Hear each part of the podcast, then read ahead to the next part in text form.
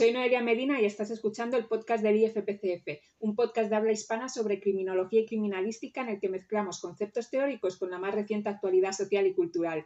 Programas quincenales de menos de una hora de duración en los que vas a encontrar las cuatro secciones fijas siguientes. La sección de Química y Toxicología Forense con Fátima Ortigosa, la sección de Arqueología y Antropología Física y Forense con Ricardo Ortega, la sección de Criminología conmigo y la sección de Cultura, audiovisual sobre todo, también conmigo y muchas otras secciones esporádicas, personas invitadas, profesionales, estudiantes y tú que nos estás escuchando también puedes formar parte.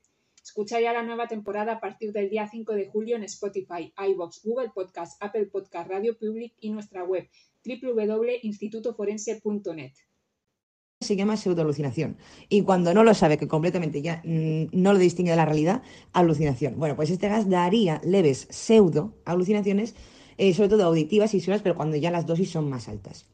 Tiene miedo de pedir un ascenso porque es que igual lo echan o igual le dicen que te vayas a la puta mierda, ¿sabes? Que tiene problemas de un chico de su edad normal, ¿no? De un hombre joven que esto que trabaja en la sociedad y que hace su vida como puede. No había ninguna referencia tampoco respecto a, a la, edad en el momento de la muerte, pero sí que había una descripción de la dentición del individuo, de, de esta mujer. ¿no?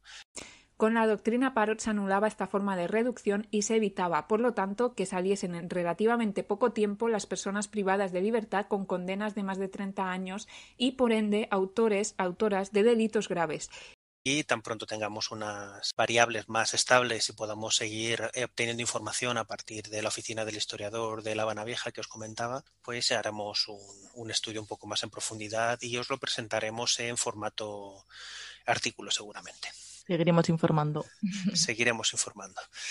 Y no te olvides de seguirnos en redes si quieres estar al día. Nos encontrarás como arroba IFPCF en Instagram, Twitter y Facebook.